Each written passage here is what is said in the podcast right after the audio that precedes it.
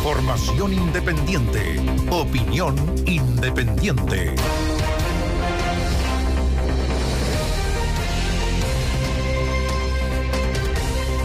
Hay varias cosas que se pueden analizar desde distintos puntos de vista. Una de ellas es, hay una importante reunión, y digo importante reunión en, Cerro Castillo, ¿por qué? Porque se está debatiendo junto a quienes deberían incidir en aglutinar la posición presidencial sobre proyectos de seguridad, que son los jefes de bancada y obviamente las cúpulas de los partidos de, la, de las dos coaliciones que conforman la alianza que sostiene al presidente de la República. Pero hay algo que habita que da vueltas en torno al presidente que hay una suerte de preocupación. A ver, ¿qué es lo que hay? El presidente Boris ha sometido a un gran estrés político. Eh, a ver, no es inédito, pero estamos ante un gobierno que está formado por dos coaliciones. Y algunos han insistido últimamente, y no sé si eso podrá lograrse, de que el presidente decida con qué coalición se va a firmar en el desempeño de su cargo tomando en cuenta que hay diferencias entre ambas coaliciones. Lo último, ¿no es cierto?, lo que fue el reglamento para el uso de la fuerza, en el caso de, de, los carabineros, ¿no es cierto?, donde la propuesta presidencial no tuvo los votos de su coalición, la provincia. ¿Qué ha provocado esto? Nerviosismo. Y, a ver, y es bueno decirlo, los presidentes son presidentes las 24 horas del día. Es un cargo que dura solo cuatro años.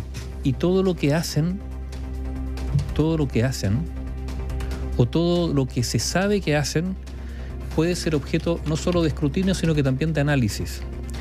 Y les vamos a contar esto por qué. Bueno, porque el presidente Gabriel Boric, por ejemplo, ha estado, no sé la palabra, irascible, nervioso. Algo descontrolado desde el punto de vista del, de la interacción en el uno a uno, digámoslo así tuvo un incidente con un... El día de ayer tuvo un incidente... fotógrafo. Sí, que ha, generado muchísimos comentarios al interior del Palacio de la Moneda porque el presidente estaba en porque su fue, Porque fue público, fue en un patio, eh, en el patio del... Eh, en uno de en el patio de los naranjos del Palacio de la Moneda.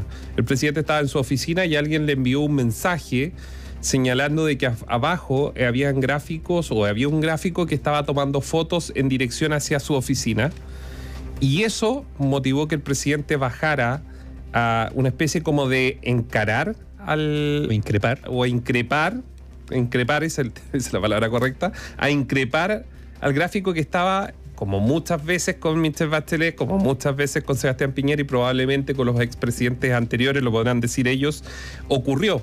En que se les tomaba foto, yo recuerdo personalmente haber reporteado una discusión bastante elevada entre el presidente Piñera y el ministro de entonces, eh, Rodrigo Hinspeter. ¿Por qué el año 2011? Estoy hablando, imagínense, diciembre del 2011, cuando estaban en Aysén las movilizaciones, hubo a, ventana abierta una pelea, una discusión fuerte entre el presidente de la época y el ministro del Interior. Y eso lo contamos que tomaron más precauciones, como por ejemplo, está bien, eh, que tengan una discusión, cerrar la ventana. Nosotros nos enteramos de todo, de que justamente lo que pasaba. Pero ¿por qué este incidente? Ayer fue bastante, el presidente muy, eh, para, para tener cuidado con las palabras, pero recriminando de una forma al borde de lo violento al gráfico, diciéndole casi como que tenía que borrar, incluso utilizando términos como que si él se hubiese, no sé.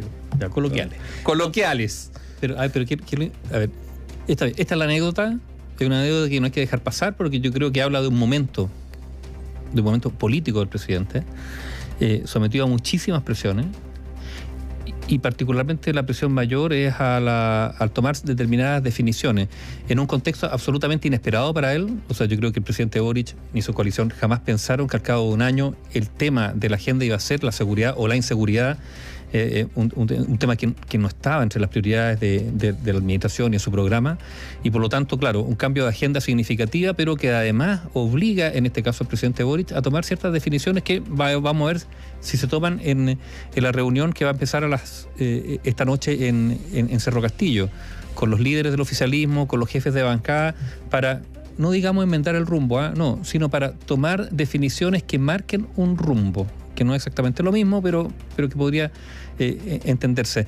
Eh, Yo lo único, lo último que, solamente quiero agregar de lo lo del presidente, que el presidente tiene que tener, a ver, los patios del Palacio de la Moneda son los patios republicanos, como dijo alguna vez algún presidente ya fallecido, pero son tanto los cañones como el patio de los naranjos, son lugares de encuentro de todos los sectores políticos, por ahí pasan muchos, Y son espacios son de, espacios donde la prensa de- está... y por lo tanto de exposición pública porque la prensa está ahí. no es el patio de la casa del presidente. El presidente se le arrienda una casa que, que se paga por plata de todos los chilenos a la presidencia de la República, que queda en el barrio Yungay. Ese es su patio. El patio de la moneda no es su patio donde él puede Es- es su- caminar no, o porque puede. es su lugar de trabajo. porque es su oficina, el lugar de trabajo y también por respeto a quienes trabajan desde hace muchos años en el Palacio de la Moneda. Tienen, tienen y merecen el respeto como cualquier persona que trabaje ahí, digamos. O- sea, o- o que no sea el presidente que sea, no que se no le puede faltar el respeto a nadie. A nadie, aunque no trabaje ahí incluso. Pero, pero ¿sabes lo otro, Néstor?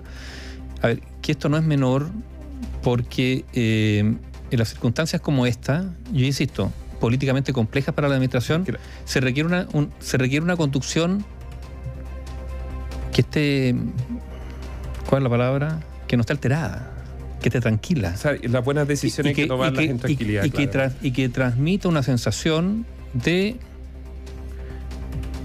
si no tranquilidad, por lo menos de, de contención. Sí, la, la De contención para la toma de decisiones que pueden ser muy relevantes para todos los chilenos. Hace unos días atrás también ocurrió eh, con unos periodistas que lo estaban grabando con un teléfono, con sus celulares, porque los camarógrafos no llegaban y también eso él se ofuscó, se molestó y subió la voz. Son pequeñas cosas, pero que dicen mucho, no sé si tan pequeñas, pero que, que dicen mucho de lo que puede eh, estar ocurriendo en el puerta adentro. Las decisiones hay que tomarlas de forma pausada y reflexiva, ese es un tema. El otro... con mesura, como hizo el audito. Con mesura, sí.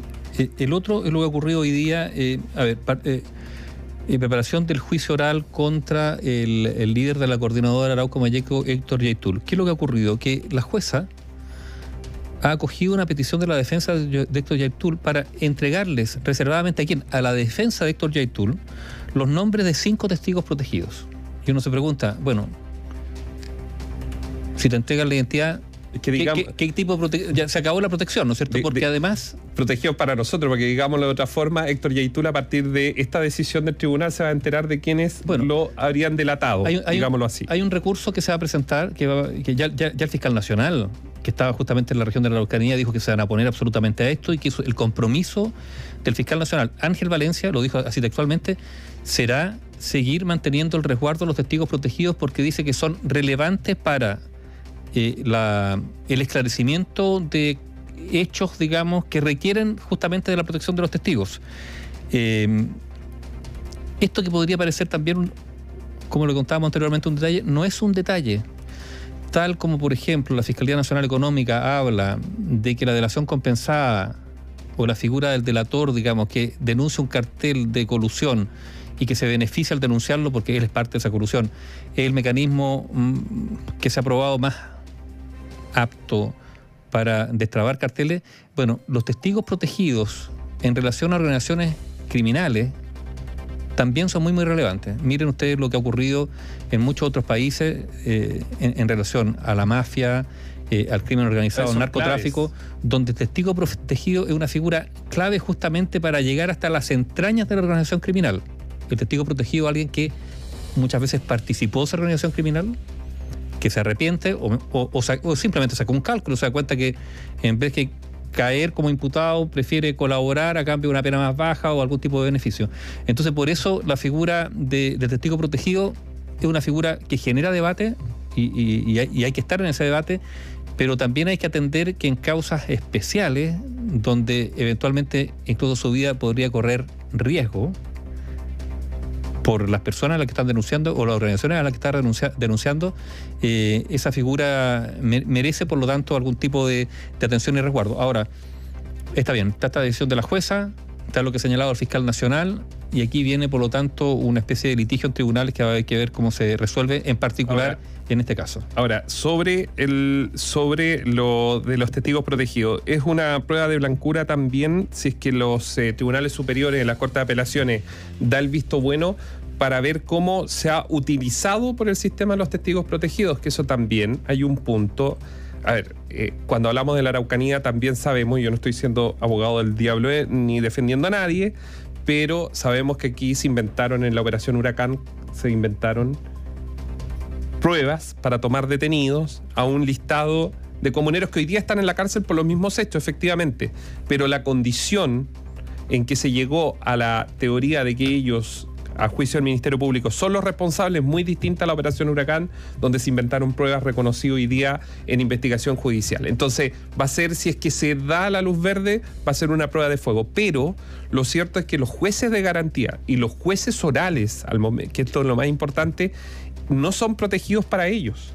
Aquí no es que un señor X, que el juez tampoco se va a enterar porque el juez sí puede tener acceso, por ejemplo, al nombre, incluso hacerle preguntas respecto a este testigo protegido.